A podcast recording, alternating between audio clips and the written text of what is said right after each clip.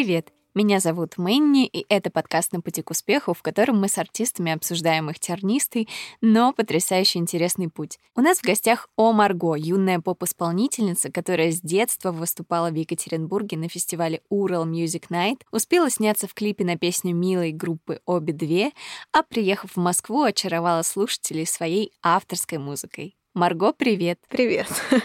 В общем, обычно первым вопросом я всегда задаю ребятам как они начали свой музыкальный путь, но у тебя очень интересная история. Ты росла в семье музыканта. Веду немного в курс наших слушателей. Марго росла в семье Александра Гагарина. Это лидер группы «Сансара». А, расскажи, каким было твое детство? Помнишь, ты вот самое-самое начало своего музыкального пути, когда ты смотрела, может быть, на отца и хотела быть похожа на него, mm-hmm. тоже выходить на сцену, да, вот заряжать mm-hmm. зал энергии. Было такое? Да, слушай, интересное детство было.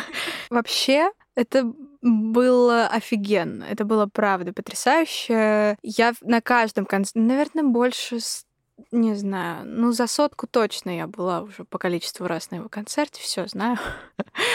А, но для меня, конечно, такой ментор-наставник был очень долго. Я очень рада, что сейчас это всего меньше и меньше, потому что нужно же, типа, сепарироваться. В общем, тогда я всегда сходила с ума на его концертах из-за энергетики, из-за того, какой он другой сразу. Он сразу открытый, сразу Э, бесится, как ребенок. Ну, то есть э, он себе в обычной жизни никогда это не позволял, и меня всегда удивляло, как он это круто делает на сцене. И песни мне, конечно, его очень нравились и нравятся. Но я при этом все детство хотела быть актрисой. Ну, то есть я ходила на его концерты и была в восторге, но актриса из меня не уходила.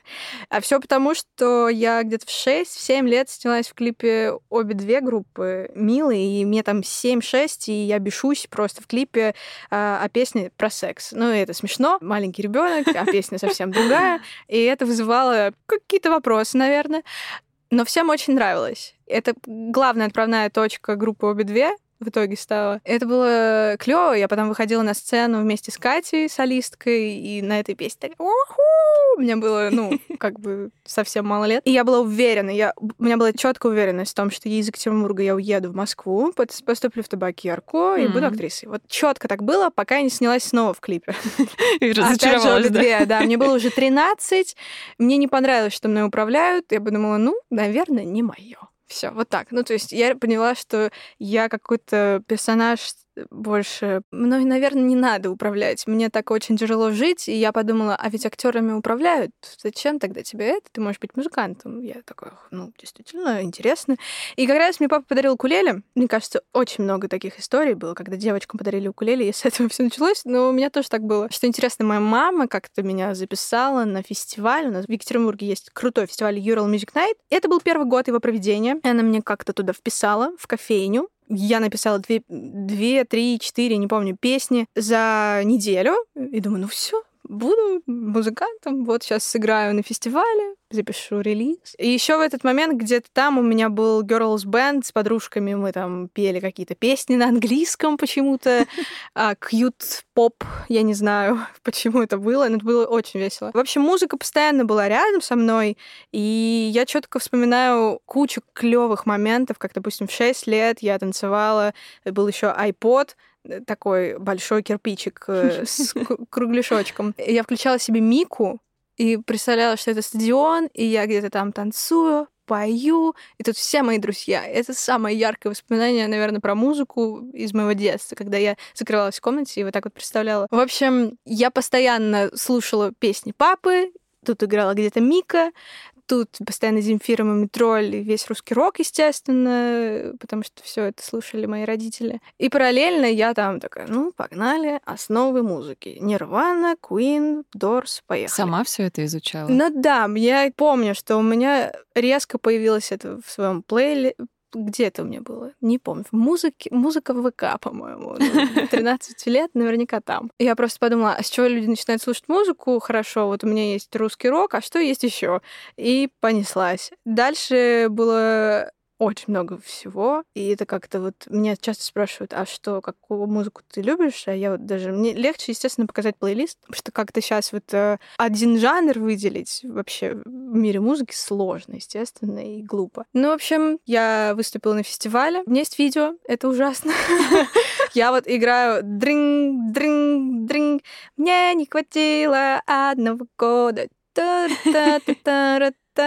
И вот это был хит. Песня про Ван Гога, то там ей не хватило одного года.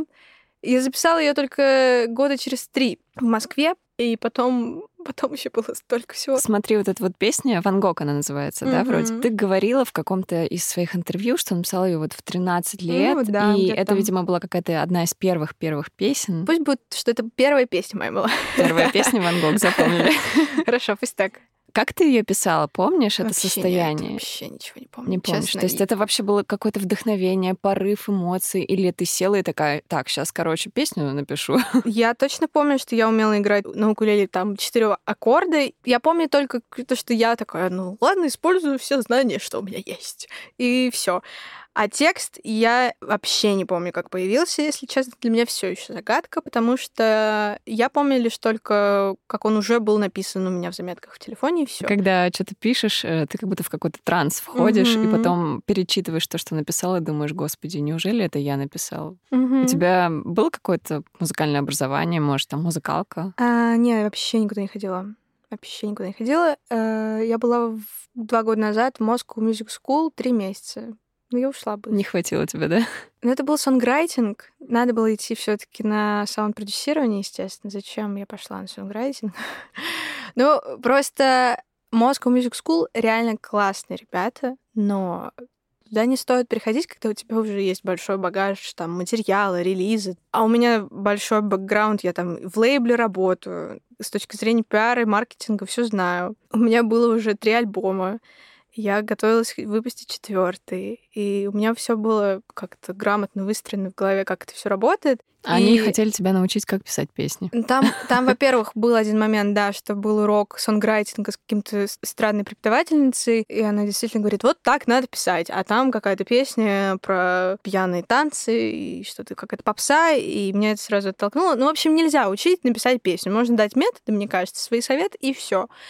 И просто ребята там все были классные, и все студенты, и в целом преподаватели, но я чувствовала, что, наверное, это подошло бы мне там, три года назад.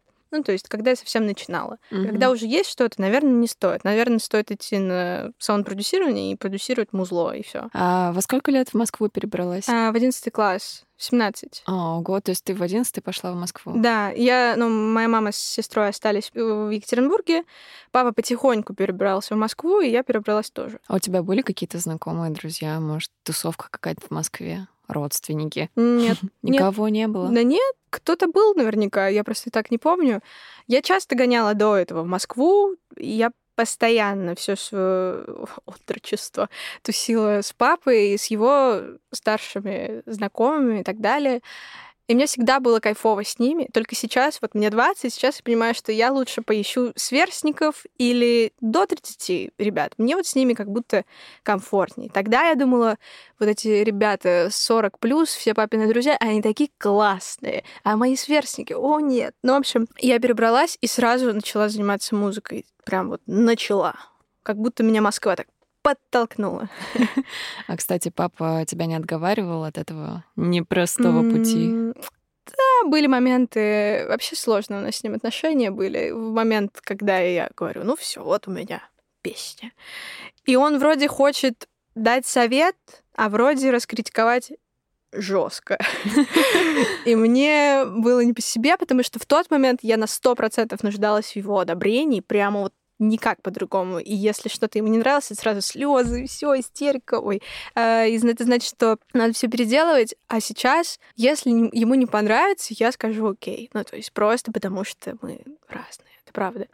А тогда он мне отговаривал, говорил, что это такой сложный путь, и так далее, так далее. Я думаю, ну, слушай, а какой путь несложный? Давай так. Ну, хорошо, можно там хорошо жениться, но это не мой случай. Я слишком самостоятельная, и у меня на первом месте в любом случае буду я и какое-то мое развитие. Так что в любом случае любой путь, который я выберу, будет сложный, потому что мне нужно будет развитие, а развитие это не всегда просто. Вот и все. И он меня понял и успокоился спустя несколько лет. Но теперь он поддерживает, да, тебя? Да, мне кажется, он понял. А музыку твою слушает? Ну, слушает, слушает. Э, ну, я иногда его не слушаю, и он наверняка меня иногда не слушает, но когда мы делимся друг с другом демками обязательно. Мне сейчас э, кажется, что мы сильно отдаляемся по звуку, ну, то есть, mm-hmm. если раньше он весь такой был рок, там, поп, я не знаю, прям свернуть город, то сейчас он немножко превращается, и это нормально, и ничего такого в этом нет, в Бориса Гремячкова, как бы это его такой тоже очень важный артист в его жизни. И это клево, но а я наоборот становлюсь э, им, условно, молодость такая, все сейчас там рок, поп, все, уф. Но, слушай, это здорово, когда человек понимает, э, в каком он возрасте находится, да, и, грубо говоря, там в 50 да, да. не поет, э, да, как будто правильно. это Джастин Бибер. Ты выпускаешься сейчас через лейбл Снегири Music, правильно я понимаю? С Ворнером, да. Вот расскажи, как ты туда попала, что это была за история? Как все было? Я помню, что первый релиз выпускала как-то независимо. На втором я выпускала музыку на лейбле Zion Music, это который там Вань Тренко и так mm-hmm. далее. Но я почувствовала, что это чуть-чуть не мое с точки зрения, ну, я не маркетинговый артист, вот, не хотела бы им быть. Естественно, хочется расти и так далее, но есть куча примеров артистов, которые растут, но они не эти самые. Ты не имеешь в виду, типа, классический поп-артист, ну, который да, там, да. типа, ну, шаблонный, да? Для меня вот условно тот же Ваня Дмитриенко, он есть в нем изюминка, но для меня много шаблона в нем. И мне не хочется быть вообще такой. И поэтому мы как-то быстренько прекратили взаимодействие с э, Зионом. Но э, забавно факт в том, что с 2017, по-моему, года я работала СММщиком в Снегирях, в лейбле Снегири. И это как бы ты и СММщик, и A&R менеджер, который ищет артистов. Mm-hmm. Я с подругой мы начали работать там с подругой. Просто меня спросили, кого возьмешь там с собой? Я думаю, подружку, и поехали. И в итоге мы стали классными еще и менеджерами, нашли кучу крутых артистов и как бы занимаемся их продвижением параллельно. И я задалась вопросом в прошлом году, а что я не попробовала, не выпустить ли мне музыку на этом же лейбле? А я думала, что это немножко будет мешать какому-то разделению, но на самом деле очень даже понравилось мне. Снегири работают с дистрибьюцией Warner Music, и мне очень-очень нравится, как все вместе это работает. А что тебе дает вот это вот взаимодействие с лейблом? Как-то разгружает? Очень, да, это правда. Очень разгружает. Они закладывают бюджет рекламные, они ищут пиарщиков. Ну, то есть э, как бы закрывается вопрос СМИ, с пиарщиком, закрывается вопросы в дистрибьюции, просто размещении благодаря лейблам. У них есть вес, сила лейбла, и они могут э, на этом хорошо выезжать и общаться с музыкальными стримингами, говорить, вот нам точно нужно, чтобы наши артисты были на витринах, там, на баннерах и так далее. В общем, они могут влиять, да, и они хорошо размещают тебя на площадках, так что ты в плейлистах, там, везде, где нужно есть. Ну и, естественно, э, в целом если еще рядом есть какие-то твои менеджеры, да, то это еще больше тебя разгружает и дает тебе какую-то мотивацию. Типа, ты не один, ты в команде. Вот у меня никогда не было менеджера вот до, наверное, этого лета, когда я опять же встретилась с этой командой Снегирей mm-hmm. и говорю, ребят, слушайте, а вот мы постоянно менеджерим всех наших артистов прям четко, идеально. Вот я бы тоже хотела, чтобы вы меня также менеджерили. Они такие, ок, Чё, а ты при этом продолжаешь менеджерить других? А, я да. Ого. Слушай, я, честно, я немножко в собственной ловушке. Есть такое, да. Во-первых, я начала психологом тут работать. С психологом где-то в мае, естественно, как-то тяжело. Тяжелая была весна.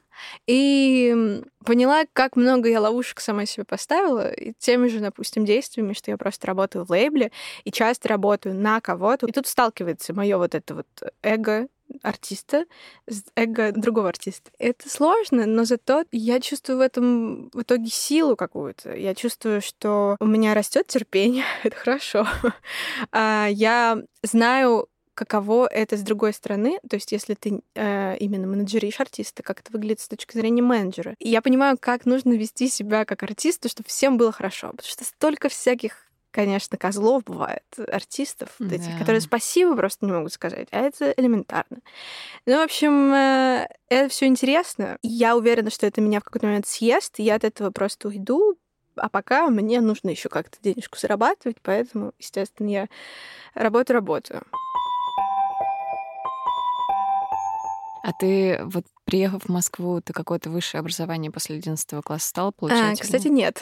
Нет? Да, вообще, я вообще никуда не пошла. У меня были, кстати, очень высокие баллы. У меня была литература 97, русский 95, английский тоже 90 и математика базовая. Я не знала, куда пойти. Я была уже в там 18 лет уверена, что буду заниматься музыкой, но у меня нет музыкального образования. Я думаю, ну куда я пойду вообще? И я подумала, ну хорошо, может быть, я пойду на продюсера, мало ли. Ну, то есть mm-hmm. я просто успела так много всяких профессий перепробовать. Я и продюсером клипов была, и мы создавали команду для съемки моего одного клипа, который в итоге стала продакшеном, и мы снимали, Ничего делали съемки для э, приложения помощи Кукушкина Слопенко с елкой, mm-hmm. с всеми э, классными звездами. Снимали клип Агутину, и это все просто, потому что мы сняли мне клип. Ну, короче, очень интересно так всегда у меня складывается, что я пробую все профессии рядом с музыкой, и в итоге обрастаю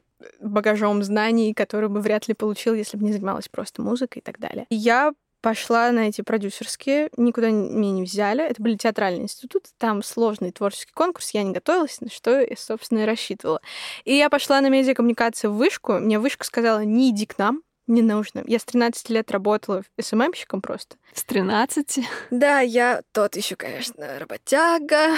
Ну, просто папа меня научил работать. Он просто показал мне, там, хочешь, чтобы у тебя были клевые карманные, вот помоги мне сделать вот это. И в какой-то момент мне уже 18, у меня уже куча работ, и я уже не завишу. Не зависеть я начала даже в 16 лет, наверное, от родителей. И примерно в тот момент, когда я переехала в Москву. Я пришла в вышку с портфолио рабочим по СММу и по всему, всему, что я делала.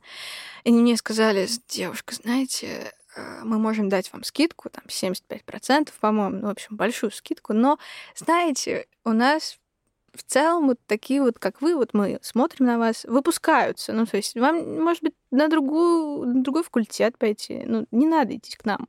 Хотя вот скидка. Я не пошла. Я поговорила с папой, с мамой, с друзьями. И говорю, ну, в армию меня не заберут. А музыка, музыка мне так вроде получается заниматься. Попробую может быть, через год захочу куда-то поступить, поступлю. Ну, как-то очень спокойно к этому отнеслась. И все вокруг тоже. Я не думаю, что я потеряла очень много, но что-то наверняка потеряла, безусловно. Но я думаю, что либо всему в свое время, либо я получу много других знаний и я получила много других знаний, других работ, просто потому что не пошла в универ. И если бы я еще училась, я бы, наверное, выиграла уже раз сто, правда ты говоришь, что там, может быть, что-то потеряла.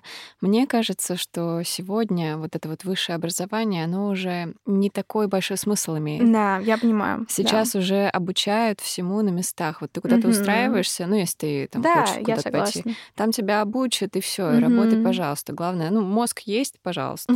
Да, я согласна. И в целом, как бы, возможно, я бы не хотела учиться именно в России. Возможно, мне тут подход не очень нравится. Угу. В общем, да, есть шероховатости, которые сильно меня тревожили, и я думала, ну зачем? И у меня правда, причем пошли много друзей параллельно, пошли mm-hmm.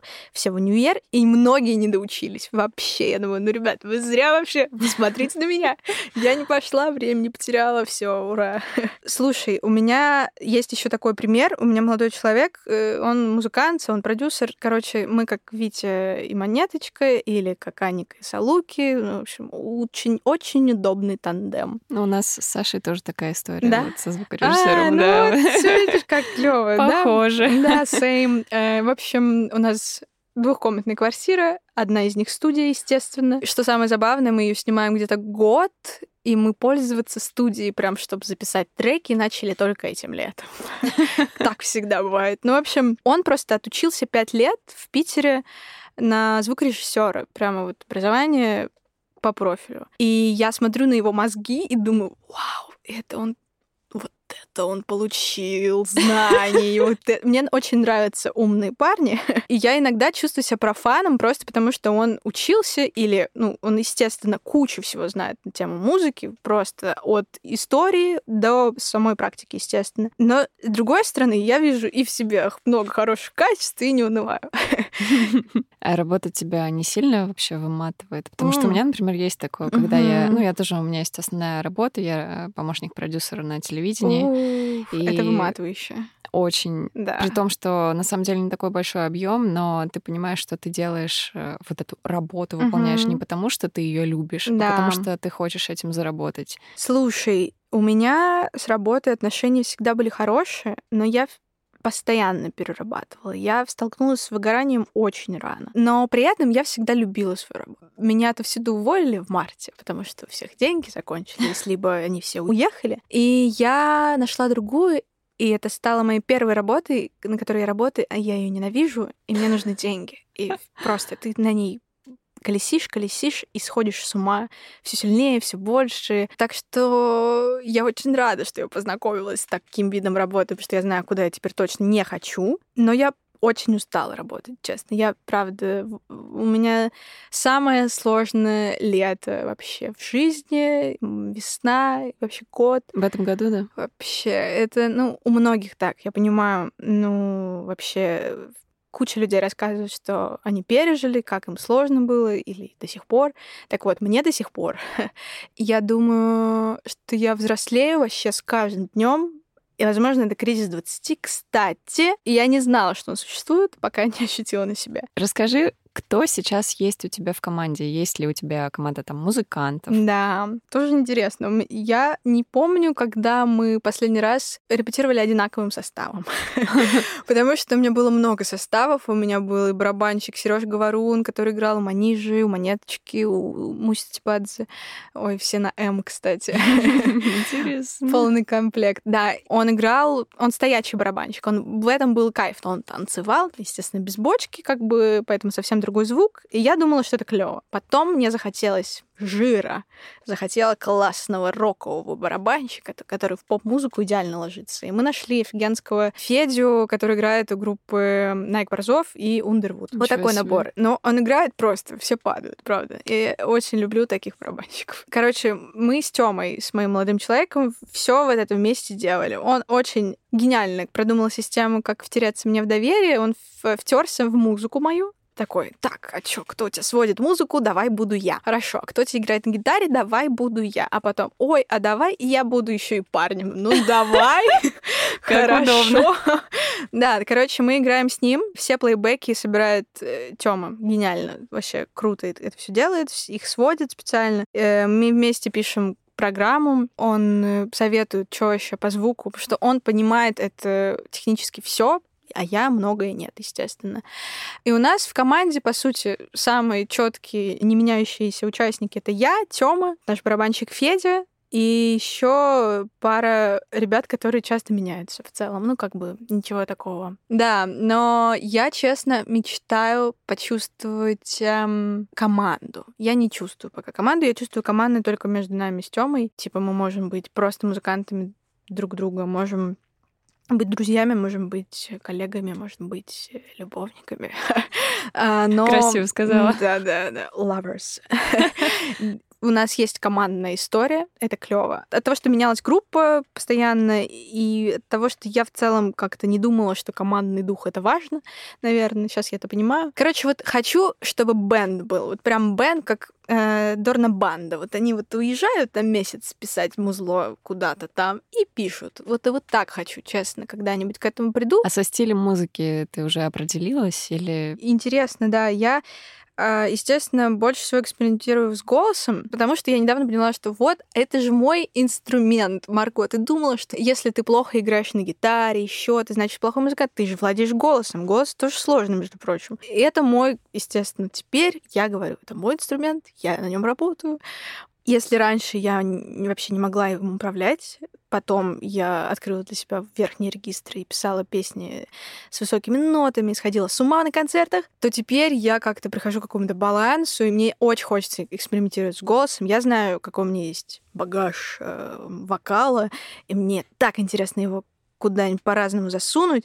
А по жанрам, слушай, я сейчас ушла в... Мне нравится какой-то поп-рок жестко, и живое, живое музло, и поорать еще хочется. Вот я, наверное, сублимировать очень сильно хочу всю свою злость все, все свои переживания. Наверное, поэтому так. А, а раньше я думала, что я буду делать какой-нибудь электропоп и все. Мне кажется, что если ты хочешь экспериментировать и что-то новое привносить, что-то менять, надо делать, гнуть свою линию, мне кажется. Мне очень грустно, когда я понимаю, что на самом деле так много ребят с одной песней, ну, артисты одного хита, которые в итоге становятся заложниками жанра, которые в итоге страдают и, не, и боятся все потерять и куда-то пойти в другую сторону. Я люблю приводить в пример очень популярный пример, но, мне кажется, показательный. Та же Билли Айлиш, короче, пришла такая... В жанре поп она точно пришла, но абсолютно со своим взглядом на это. Многие на это клюнули.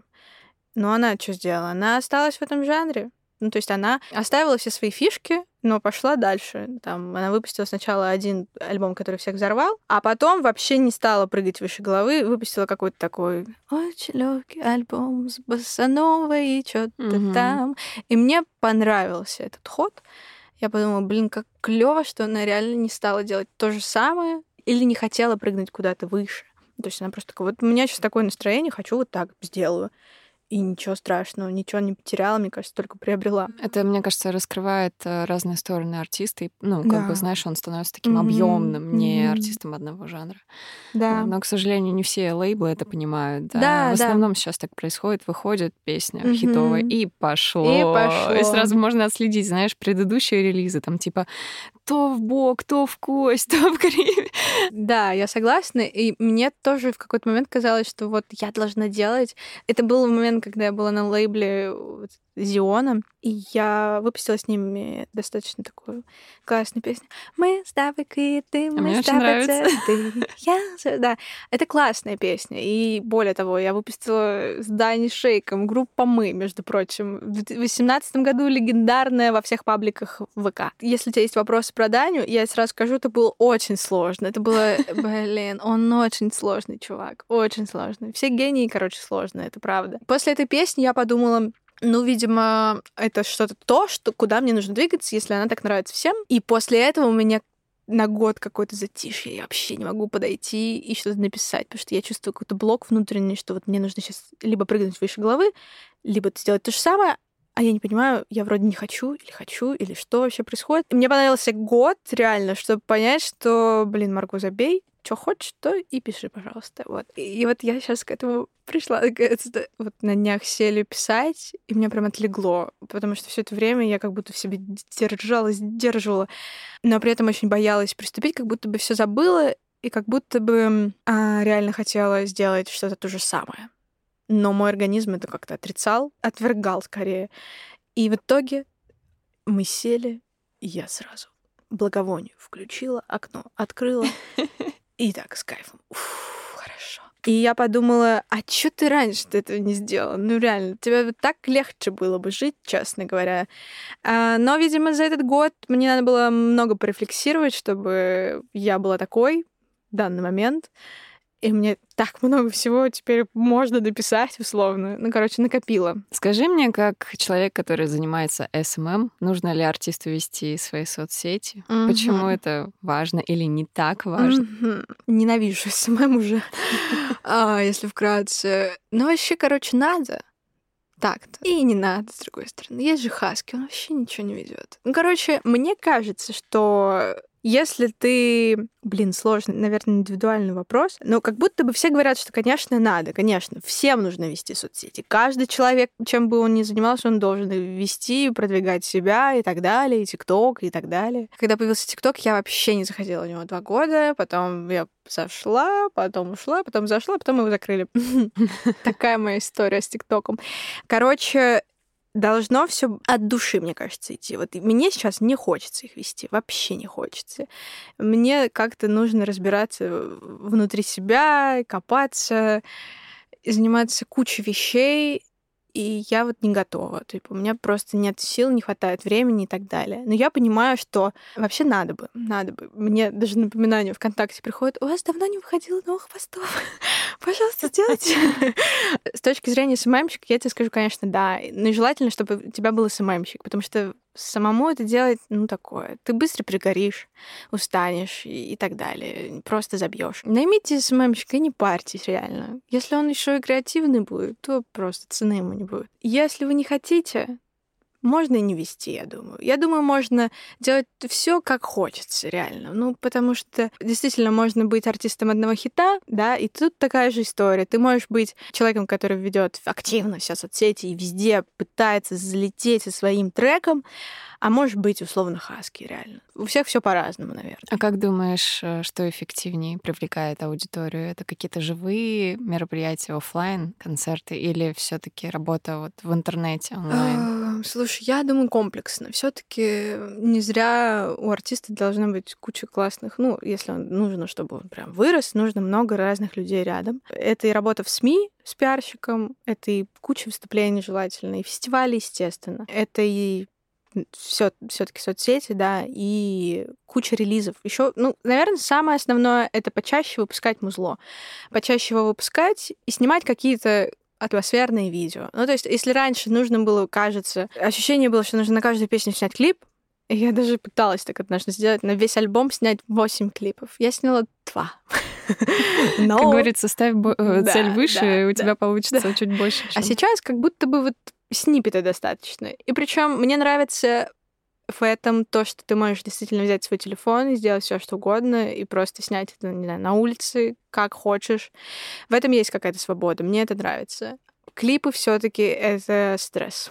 это очень дорого, сложно, стрессово. Комплексная работа, я думаю, эффективнее всего. Но если вы такой человек, который не хочет вести соцсети, либо наймите человека, либо найдите, как по-другому вы можете там себя еще продвигать, мне кажется, так. Либо все-таки во мне говорит усталость работы СММщика. Я могу как бы с уверенностью сказать, что это тоже может быть правдой. Ну, вообще многие музыканты противятся. У меня тоже куча знакомых, которые, ой, блин, Снова надо выставлять что-то. Да, да, это такое, конечно. Если просто выпускать какие-то видео с твоими песнями, не знаю, атмосферные.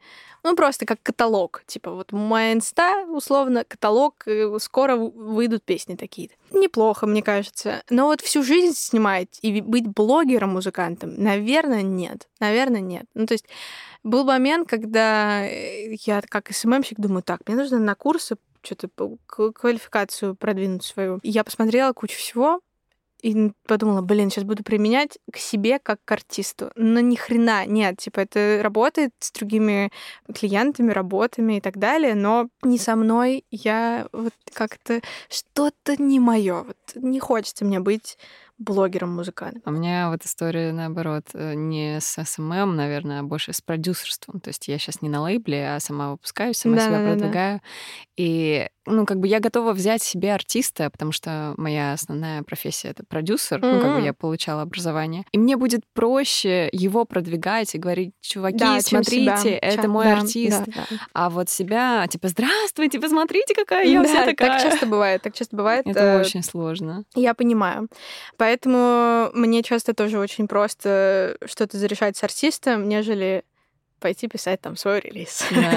Ты как, ты думаешь, ну ничего, а будет другой денек.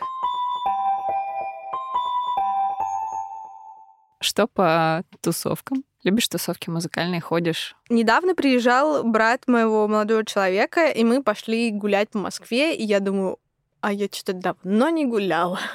ну, то есть э, я, кажется, как-то быстро повзрослела, быстро у меня прошла вся эта история с тусовками. Сейчас я очень редко это делаю. И вот конкретно вот в моем нынешнем эмоциональном состоянии, модное слово, не ресурсном, мне не хочется вообще ничего по большей части, либо я хочу видеть только близких рядом, незнакомые люди не знаю. Очень приятно познакомиться. А, ну, короче, я могу как-то себя перебороть, и я при этом всегда была открытой, такой, не знаю, душой компании. А тут просто чувствую, что, ну, тусовки, не, не хочу. Вот выпить текилу с другом, по-любому, да, условно, да, и это просто история двухнедельной давности. Очень кайфово посидела. Была на стендапе. Вот, стендап супер. Я открыла для себя, что можно ходить на стендап. На кого живую. ходила? Я ходила просто на трубную стендап номер один, который приехал. А. Э, это был жесткий стендап, он так называется. Я не знаю, комиков, к сожалению, но мне было очень смешно. И я была очень пьяная, и мне было смешно. Да, это было хорошее сочетание. А по тусовкам, слушай, я даже в ровеснике ни разу не тусила. Мне кажется, все тусили в ровеснике. Вот все мои знакомые, как будто все там были, а я там только на завтраках. Понимаешь? Короче, с компом, с работой на завтраках. Реально. Ну, то есть, мне кажется, я еще отусуюсь. Будут у меня, надеюсь, концертов много, и тусовок, и автопати я буду еще такая, о, нет, автопати, еще одно, нет, до свидания, я домой спать.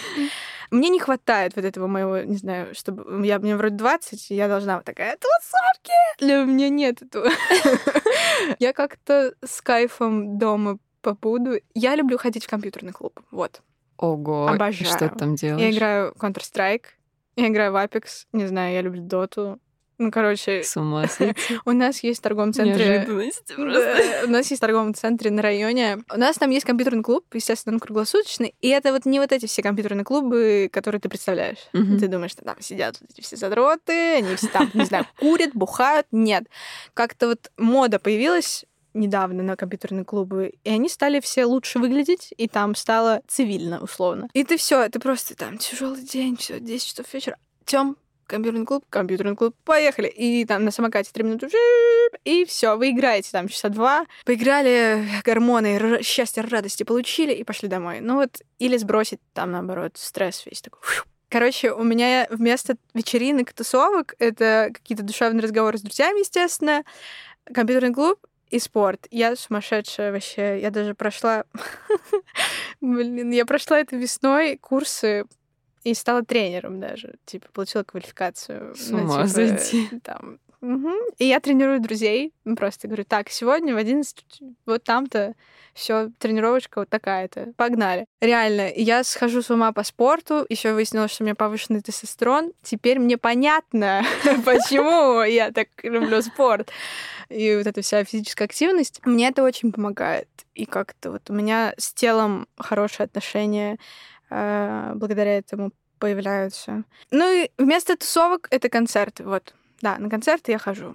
Потому что нужно слушать, нужно напитываться, нужно смотреть, как другие выступают, набираться опыта, mm-hmm. просто смотря на них. Да, вот концерты это, конечно, прекрасно. Мне кажется, лучше тусовки. У тебя много друзей из э, музыкальной сферы? Артистов? Да, ну? достаточно, на самом деле, всяких ребят. Но последнее время я что-то закрылась, типа, мощная, и не особо с кем-то виделась, тусила и так далее. Ну, и я, я, я уезжала еще надолго, поэтому... В прошлом году вообще нормально так много виделась. А в позапрошлом даже в клипе всех типа звала сниматься, было классно. Не хватает вот таких вот живых, крутых, идейных ребят, которые прямо искрятся желанием жить и развиваться. Вот мне хочется почаще таких встречать, побольше. Не хватает. На музыке зарабатываешь уже или так. Не, на самом деле, чтобы зарабатывать прям с музыки, нужны реально миллионные стриминги, это правда. У меня пока таких цифр нет, но каждый раз, когда мне приходит это роялти, типа один раз в три месяца, я так радуюсь, я думаю, вау! Ну, то есть я понимаю, что я вбухала столько денег уже, и сколько вбуху еще, и это окупится, не знаю, а когда понятия не имею, но мне так всегда приятно получать эти небольшие денежки. Я думаю, ну все, ну живем там условно. Сегодня можно как-нибудь особенно приятно провести вечер. Но, естественно, это чаще всего минус, конечно. Даже вот у меня папа 25 лет на сцене, и он там спустя только... Ну, у него свой, естественно, непростой был путь. Он вообще ничего не умел играть, петь, 97 год. Другое время. Но, в общем, он начал что-то получать, наверное, спустя лет 15. Там было хорошо, хорошо, хорошо, хорошо. Потом в какой-то момент на спад, наоборот, пошло. И вот сейчас он, он концертный директор Мумитроль-бара уже давно, и вот это его основной доход. Он тоже, то есть у него 25 лет бэкграунд, реально, но основной доход все таки не музыка. Ну, то есть э, это Приходится очень, да. всем артистам работать в любом случае, если Да. ты не какая-то суперстар, да? Да, это правда. Ну, хорошо, можно быть где-то посередине. Допустим, давай возьмем Антоху МС, э, но он, условно, не, не суперзвезда, но и не какой-то там никому не нужный обычный артист. Он где-то посередине. Ну, нишевый, нишевый. Но всё равно. нишевый все равно. И он, я уверена, спокойно может оплатить квартиру, там что-то такое, там. но не жить прям вау, вот. А какая-нибудь елка условно, почему мне приходит елка, я не знаю. Я не... А, я была на ВК-фесте, елка была одной из единственных, кто мне реально понравился, потому что она профи, она гениальна, она просто все четко. Вот человек в профессии давно. Я люблю таких, не вот этих, которые ходят такие плейбэк, м- мимо нотье, кто что играет. Ну вот она, естественно, кайфует. Но, короче, я даже считала, что за одно прослушивание примерно ты получаешь 0,05 рублей. Да, там очень мало. Причем Ну да. от платформы еще зависит. Будем стремиться, я думаю. У меня, естественно, я себя так настраиваю, у меня планы наполеоновские, но эмоциональное состояние явно не, не сочетается. Я думаю, что я все это как-то переживу, переварю и буду сворачивать горы. Часто сталкиваешься с хейтом, с критикой. Как к этому вообще относишься? Спокойно. Ну, короче, если меня критикует какой-то близкий человек по факту, я, ну, услышу его, там, если согласна, что то что-то применю, если нет, забью. А как-то стараюсь, короче, себя при этом слушать обязательно. А если это незнакомец, вообще пофиг, честно. Эти комментарии вообще меня не трогают. Может быть, их было пока что не так много, но когда они были, я вообще абсолютно забивала на это. Я помню, что мы как-то ставили таргет на какой-то мой клип, и там полилось, типа, какая... Как она поет, почему она так много матерится. Там просто пе- песни есть, ну, там был такой прикол, что там одно, одна и та же фраза, она все время матершины, и так всю песню. Это был прикол. Ну, типа, естественно, не все его могут выкупить. Многие так и не смогли это сделать. И начали поливать меня грязью, но мне было как-то все равно. Ну, то есть, ну и, что? Ну, хорошо, не понравилось. Но есть другие, ладно. Короче, не парилась, честно говоря. А, это тоже урок от папы, я думаю, потому что он тоже никогда не парится. Было у тебя когда-нибудь такое, что сомневалась вообще, стоит ли продолжать заниматься музыкой, может быть, найти себя в каком-то другом направлении? Вот этой весной у меня первый раз такое было. Короче, все поменялось глобально везде, да. Я еще работу потеряла. Я так, ну, конкретно в марте я вот вообще не понимала, а что сейчас будет с музыкой? Типа, как писать сейчас? А как можно радоваться теперь? Спустя время все как-то устаканивается условно в твоей голове. Но все равно непросто. Я думала, так, хорошо. А может быть, мне надо заняться чем-то еще. И вот я тогда пошла на курс и тренировала онлайн, типа, всю весну всех своих друзей, просто нарабатывала опыт. Потому что я подумала, так, хорошо, ну, с мамой меня сейчас бесит, что еще? Вот и я про это подумала. И я очень сильно сомневалась в себе и в своем каком-то музыкальном, не знаю, способности музыкальной своей. Я думала, ну, я ничего сейчас не могу и не хочу, и вряд ли смогу. Ну, короче, это вот у меня начиналась какая-то такая, ну, не то чтобы депрессия, мне страшно называть это депрессией. У но тебя как будто наложился кризис еще вот на этот у меня, период. коро- как говорит мой психолог, у меня случился мультикризис. Да. Самое главное из вс- всего этого мультикризиса — это творческий кризис. А он меня больше всего съел и напугал, и раздробил на части, можно так сказать. И я, правда, засомневалась, еще я уехала в Черногорию с папой и думала, а чё вот я сейчас в Черногории? Чё вообще тут делать? Тут деревня, 600 тысяч человек, вся страна. Реально, чё мне тут делать? Хорошо, тут много теперь русских, окей, окей. Мы сыграли даже концерт, но я тогда не понимала, а где я буду жить вообще? Чё, я вернусь, не вернусь? И, естественно, когда ты маленький артист, ну, ты не можешь приехать в другую страну и такой, ну ладно, я тут буду. Потому что все таки ты же поешь, если на русском поешь, то ты поешь на русском. Тогда ты как бы твой слушатель в России чаще всего. Если ты не Нойс, например, да, или кто-то еще. Короче, было много у меня вопросов, а как теперь дальше? Но это было обусловлено и другими как бы обстоятельствами. Но последнее время я начала находить в себе, в общем, силы. И мы выступали очень клево на фестивалях. Я играла на Дикой Мяте на Ural Music Night в июне. Я прям кайфанула от концерта. Прям это не всегда дается легко. Иногда ты много от себя ждешь, что-то ждаешь, что-то там, я тут криво спел, тут еще что-то. А тут прям как-то на легком, так приятно было. Я подумала, я здесь, я на своем месте, все хорошо чувствую, что мне стало лучше. Вот. Тогда я поняла, что ладно, все это была блажь какая-то. Я делаю, что я хочу делать, и мне так лучше живется как-то. Это я, короче, вот. Тогда я для себя поняла, и последнее время все чаще напоминаю об этом себе. И, наконец-то, возвращаюсь и пишу песни. Надеюсь, осенью что-нибудь выпущу. Что бы ты сама себе посоветовала в самом начале творческого пути? Ну, совет, конечно, себя слушать. Я очень много слушала других, и поэтому получилось много песен, которые вообще не мои. Я даже переслушивала, как, кстати, недавно какой-то свой релиз, и думаю, это ты написала? Это ты? А для кого ты это написала? Это явно не ты. И для кого-то ты точно это сделала. Может, ты хотела показаться клевой, типа написала классный текст, для папы, там, типа, вот, молодец, доча. Или, может быть, что-то напридумывала себе еще. Ну, короче, есть много таких моментов. И я советую себе к себе прислушиваться, вообще забить там. Хочешь написать какой-то невероятный текст, не нужно. Напиши, какой ты хочешь. Если у тебя это не получается, напиши сначала текст для кого-то, а потом для себя. Это, кстати, клевая практика. Типа, если такой, так, я чувствую, что в моей голове сидит, не знаю, отец который мне мешает, критикует все, что я сейчас пишу на этом листочке. Ты сначала пишешь для него, такой, ну окей, все, отложили, а потом пишешь свое. И это клевая практика, очень помогающая мне, допустим, частенько. Очень а, интересно. Да, слушай. Это тебе психолог подсказал, или ты сама дошла? Психолог подсказал. Короче, я советую всем всегда, и это очень очевидно, но очень трудно слушать себя. И как только ты реально такой, типа, вот я сейчас делаю, что я хочу, ты получаешь столько удовольствия и какого-то удовлетворения, что это точно ты и никто другой. Это классно. Здорово. Спасибо тебе большое за прекрасный диалог. Ой, тебе спасибо. Было очень тепло, душевно. Да, и мне понравилось тоже. Ребят, подписывайтесь на соцсети Марго, которая она не ведет.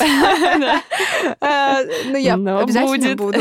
Ну, там много интересного было. Можно посмотреть то, что было. Или нет, лучше послушать песни, реально. Вот. вот да. Первый релиз не стоит, а вот крайние два-три рекомендую. С вами была Мэнни и подкаст «На пути к успеху». Подписывайтесь и делитесь подкастом с друзьями, ставьте лайки, звездочки, пишите комментарии. Это поможет нам попасть в рекомендации и вдохновить чуть больше людей. Слушайте нас на любой удобной платформе. Это может быть Яндекс Музыка, Apple подкасты, Google подкасты, YouTube, ВКонтакте, Soundstream или CastBox. А чтобы каждый день получать порцию вдохновения и не пропустить новые выпуски, подписывайтесь на мои соцсети Дзен, Телеграм-канал и группы ВКонтакте. Верьте в себя и смело идите к своим мечтам, как это делают наши герои.